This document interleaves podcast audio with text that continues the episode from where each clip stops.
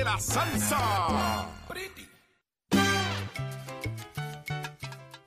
2, 1. Una nueva hora. Arranca Nación Z a través de Z93. Saudi Rivera, Jorge Suárez, Eddie López, contigo.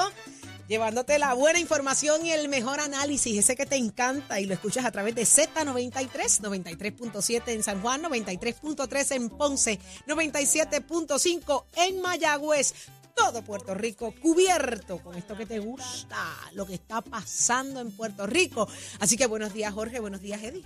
Buenos días, Saudi, buenos días, Eddie, buenos días, Puerto Rico. Continuamos aquí en Nación Z, donde, oígame, ponemos la- el volumen a la voz del pueblo y estamos aquí directamente trabajando para ustedes, llevando información, analizando lo que pasa en el país y sus preocupaciones, llevándolas directamente donde los funcionarios de gobierno para que le contesten ellos directamente las peticiones y situaciones que tiene usted a raíz de toda esta situación del huracán Fiona que pasó por Puerto Rico. Recuerde visitar nuestras aplicaciones digitales, seguirnos en las redes sociales y la aplicación La Música para que vea el podcast de Nación Z. Muy buenos días. Dímelo, Eddie. Buenos días, Jorge. Buenos días, Saudi. Buenos días a todos los amigos que nos sintonizan a esta hora, dentro y fuera de Puerto Rico y por todo el mundo, a través de todas nuestras plataformas. Hágase parte de nuestra conversación a través del Facebook Live, en nuestras líneas telefónicas 6220937, 6220937 y también a través de los podcasts en la aplicación La Música para que no se pierda ni un segundo de lo que aquí acontece y del análisis que tanto le gusta. Levántate que el despertador te está velando y te agarra el tapón saudí. Así mismo es, que el tapón está sabroso. Estoy entrando a la aplicación de Facebook, a la aplicación Facebook, debo decir. Entre ahí a nuestro chat que me está diciendo Raúl, nuestro director, que aquí está pasando algo, así que vamos a averiguar de qué se trata. Pero, pero, ya está con nosotros, línea telefónica, el alcalde de Toa Alta. Aquí está Clemente, Clemente Chito Agosto. Arroyo. Agosto, Chito. Chito, Chito. O sea, no, me, alcalde. no me lo compliquen, es Alcalde, Chito. buenos días. Buenos días. Saludos, saludos, Saudi, Jorge y Eddie. Sí, Chito, no, no hay problema, con Chito es más fácil. que- Claro, claro que sí. Buenos días, alcalde. Sabemos que han sido días duros, la situación está complicada, se partió toda alta en dos. Así lo Eso presenté así. ayer en, en, en Lo sé todo eh, y me sorprendió muchísimo la historia. Alcalde, ¿cómo se va a manejar esto? Es lamentable, ¿verdad? La situación que estamos viviendo después del paso del huracán eh, Fiona. Eh, hemos sido bastante afectados en lo que respecta a las carreteras estatales, mayormente, ¿verdad? Aunque las municipales, pues tenemos muchísimos casos de desprendimiento y deslizamiento en las comunidades que están poniendo en riesgo eh, varias residencias. Estuvimos ayer visitando varios casos, hoy seguimos en la en la visita de casos y de verdad que ha hecho, mucho daño, ¿verdad? Sí. Este huracán, eh, comparado con María, pues María tenía mucho viento y hizo mucho daño en lo que es la línea eléctrica y el techo de la gente, pero este, el agua socavó y hizo demasiado deslizamiento, los cuales pues van a afectar eh, a todos los tobalteños en este caso, ¿verdad? Porque se afectó la vía principal, la carretera principal de nuestro pueblo, que es conocida como Las Curvas, que es la carretera 861.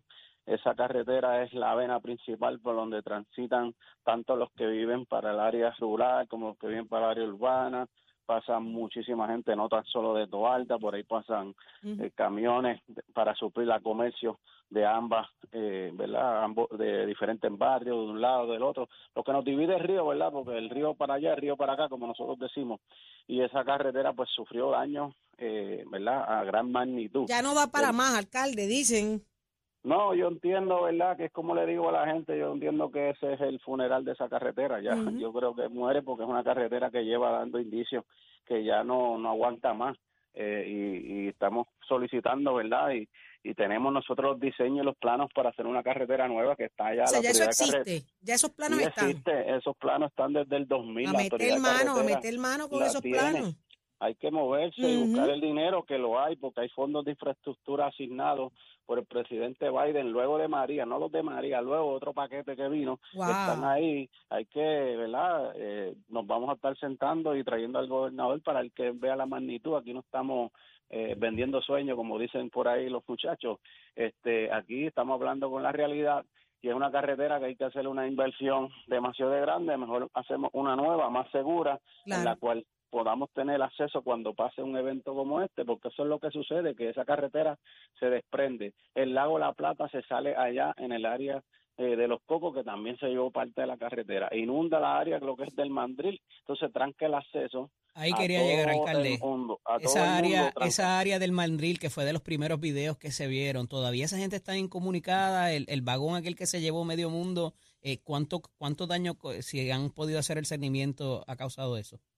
Este, mira, no, este, ya el agua, gracias a Dios, bajó, ya hay paso, eh, pero como bien usted indica, ahí tenemos una urbanización que se llama Gran Vista, que queda aledaña al río en la, en la montaña, y tenemos lo que se llama Residencial Piña. Esas comunidades, este, automáticamente cuando pasa algo así quedan incomunicadas, porque se le tranca el paso por las curvas, por el desprendimiento, por allá se inunda la 824 el puente de los Cocos y acá en el Mandil. Ellos quedan encerrados en ese en esa área y eh, y, y es- eso eso siempre pasa cuando hay un, un huracán, un evento como este, esa área se inunda porque el río se sale. Ahí lamentablemente pues se llevó ese negocio, todos esos negocios que habían ahí, que eso es Ujú. una zona inundable, ¿verdad? Se le eso se le había advertido a, los a los propietarios y se le advirtió, ¿verdad? Lamentablemente el, el dueño no, no sacó nada, no sacó ni una mesa ni una silla, dejó todo ahí.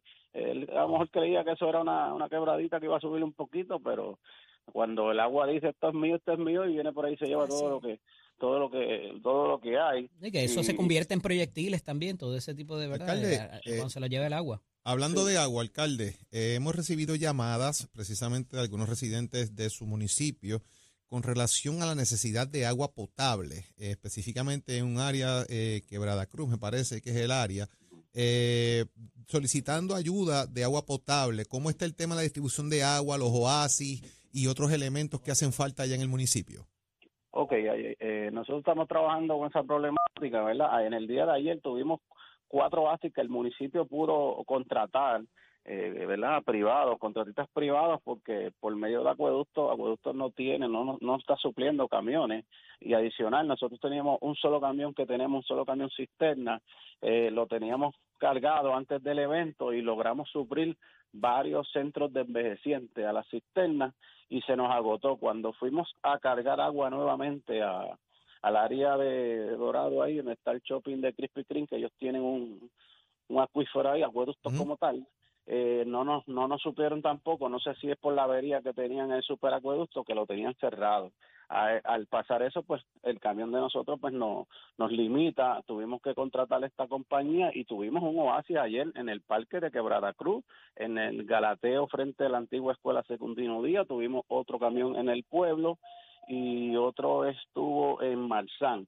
En esos cuatro sectores que son del lado de allá de- del pueblo, eh, ubicamos cuatro camiones. Ahora entendemos la necesidad, ¿verdad? Hoy se están tratando de conseguir nuevamente porque eh, el problema es ese, que ya casi todos los contratistas o los tiene acueductos ya eh, contratados o, o, o- o están ya, ¿verdad? Eh. En diferentes áreas, pero tenemos creo que dos camiones que estamos hoy eh, nuevamente instalando y estamos viendo porque el agua está llegando eh, poco a poco. Para esos sectores no hay, para esos sectores vamos a tratar de ver cómo rendimos esos dos camiones para el área acá urbana.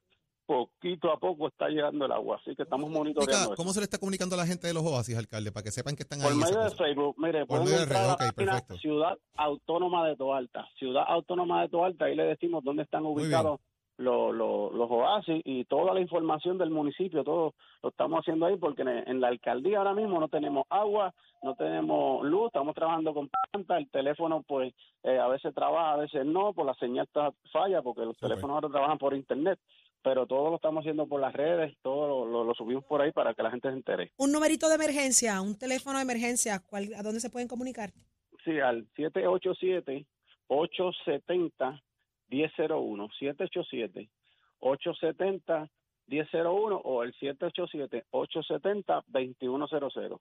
Abrazo a toda la gente linda de toda alta, alcalde. Muchas cosas buenas y mucha, Agradecido, mucha, luz en el camino. eh, Amén, ¿verdad? amén, O seguro. sea Buen que día, se alcalde. necesita para seguir dirigiendo. Es el duro, pero nos, nos seguimos levantando. Así Cuídese, mismo. cuídese mucho. Muchas gracias. Ahí estuvo el alcalde de Toalta, Chito, como se le conoce. Pero ya está Bueno. el alcalde de Calle con nosotros y él es Rolando Ortiz. Muy buenos días, Buenos alcalde. días, alcalde. Bu- buenos días, buenos días a ti, Hermano buenos días. Puerto Rico. Tempranito, Hermano, con las botas puestas, alcalde. Gracias al Señor, dando el máximo por nuestro pueblo y nuestro país. ¿Hacia dónde van los caminos hoy? Bueno, hoy tenemos ya varias rutas establecidas. Tenemos que seguir supervisando los trabajos de la carretera 15, que pues, tú sacas un derrumbo y caen, caen dos derrumbes más. Eh, vamos a hacer barrio Farallón. Este, hay una, eh, todo el equipo de obras públicas está en la calle y el equipo personal estamos en el estadio Pedro Montañez de Calley eh, atendiendo querellas. Tenemos una situación bien grave, bien grave, bien grave. ¿Qué y está es que no tenemos agua. Ah. No tenemos agua. Es No tenemos agua. Pero porque Y- si a, a mí me dijeron que usted estaba contento con que no hay ni agua Lilú, alcalde. No, no, no, no, no tenemos agua y la realidad es que depende de eh, energía eléctrica, depende de Luma. Pero ¿y dónde Depende están los generadores que iban a poner para que hubiese agua en las bombas, alcalde? Eso no ha pasado en Es Calle. No, es que no, no hace falta poner generadores si ellos logran eh, conectar el sistema. En Calle el sistema eléctrico ya se levantó. Ajá. Lo que hace falta, porque no fue severo, en, el, en los vientos no se llevaron los- la cablería y la- los postes tanto como María.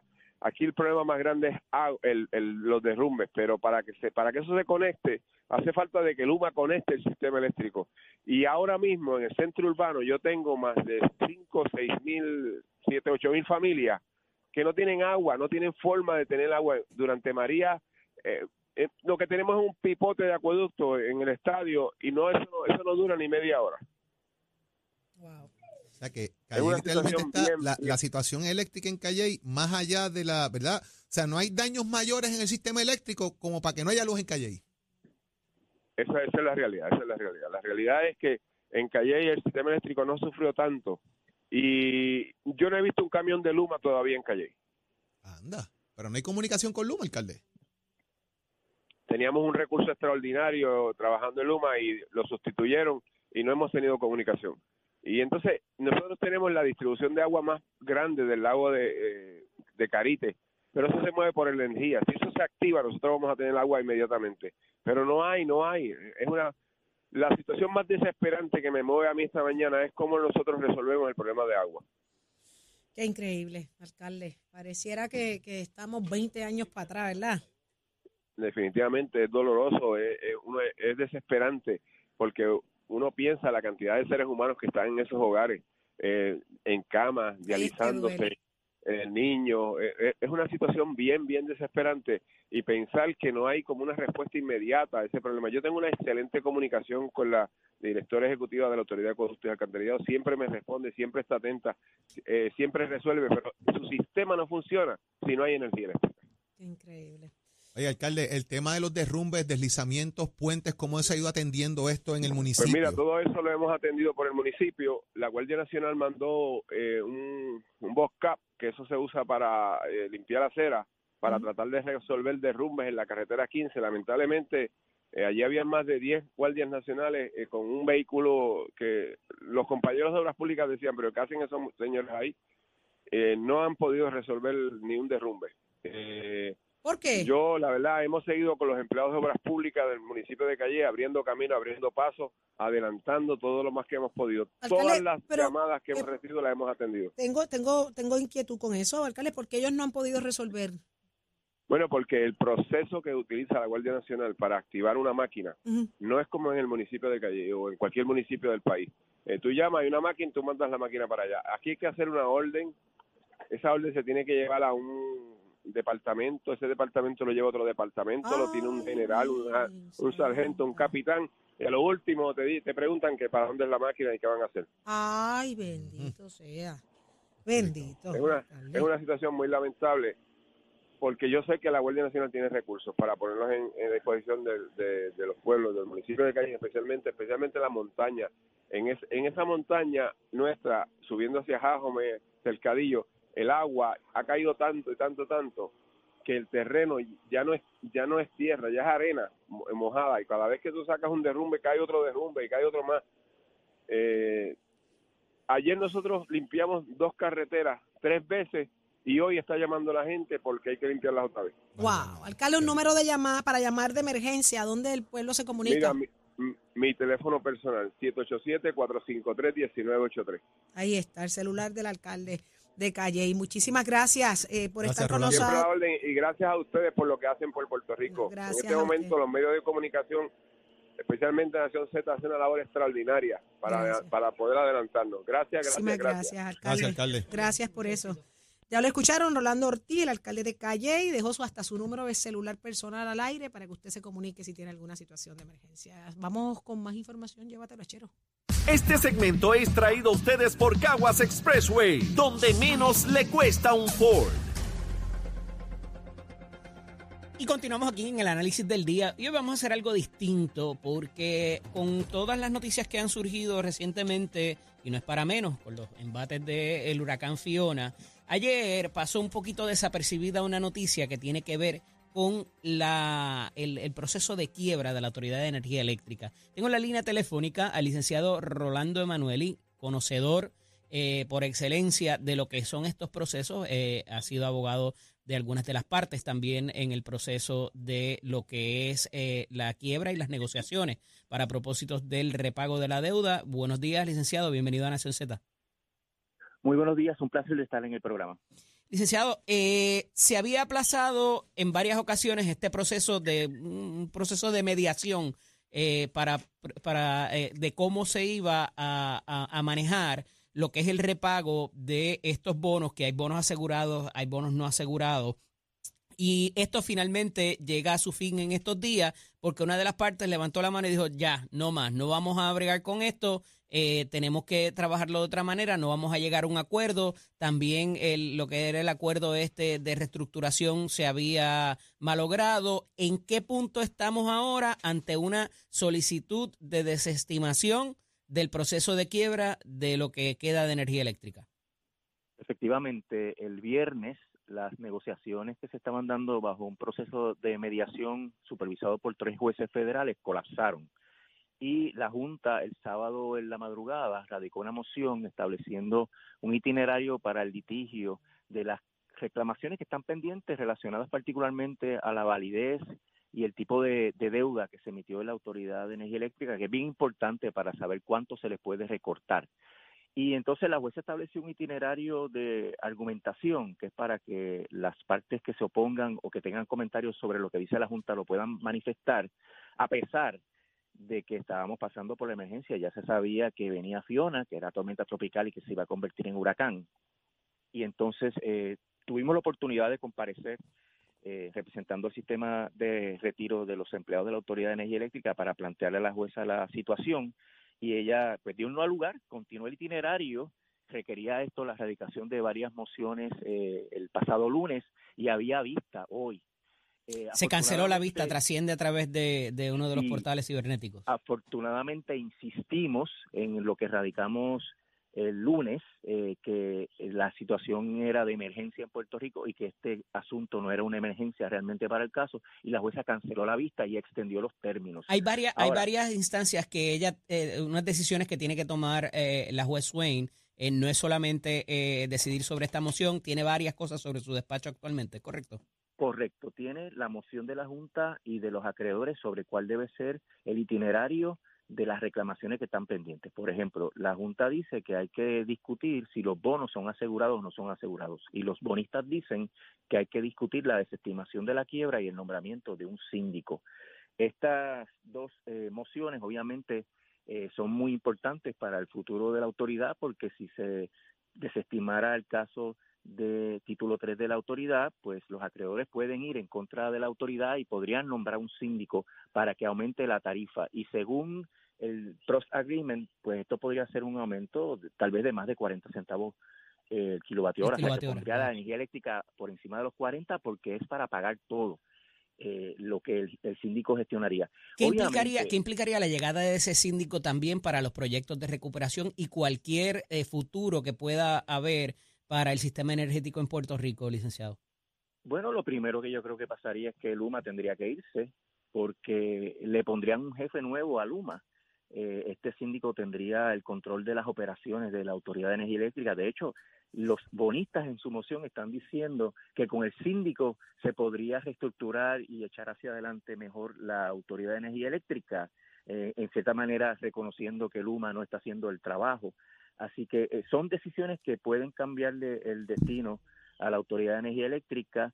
Eh, veremos a ver qué es lo que plantea la Junta en, su defensa. La, la, jueza va a establecer también un calendario para esa moción de desestimación, eh, porque lo primero que van a ver es el asunto de qué litigios se tienen que resolver primero. Si resolviera, por ejemplo, que hay que ver primero la desestimación, pues eh, establecería un itinerario y la Junta tendría, tendría que contestar y defender ¿verdad? la permanencia del título 3. Yo no creo que desestimen el caso es una medida bien extrema. La Junta ha cumplido con las órdenes del tribunal. Normalmente un tribunal desestima un caso cuando hay incumplimiento, abandono de la parte. ¿Ha habido mala fe de las partes en este proceso de negociación, licenciado? Pues mira, yo creo que se han atrincherado, eh, eso ha impedido, ¿verdad?, que se acercaran a una posible transacción, pero el problema es que la autoridad está en el hueso la autoridad ha sufrido toda una serie de golpes en los últimos años. Este golpe de Fiona eh, es un golpe dramático porque el problema es que los fondos de reconstrucción no llegan. Entonces se sigue complicando aún más la debilidad de la red. Y en ese sentido, no hay, hay mucha gente que se está desligando de la red que se está yendo a la energía renovable, eso reduce los ingresos. También hay mucha gente que no puede pagar la factura. Las cuentas por cobrar de la Autoridad de Energía Eléctrica exceden los mil millones de dólares, entre esos 200 millones que el gobierno no paga. O sea, una empresa que no puede cobrar sus cuentas, pues va a tener eventualmente un, cash crunch, como se llama, ¿verdad? Va, a tener un problema de, de, flujo de efectivo. ¿Por cuánto va lo que se le debe al sistema de retiro, licenciado? Por más de 800 millones de dólares. Wow.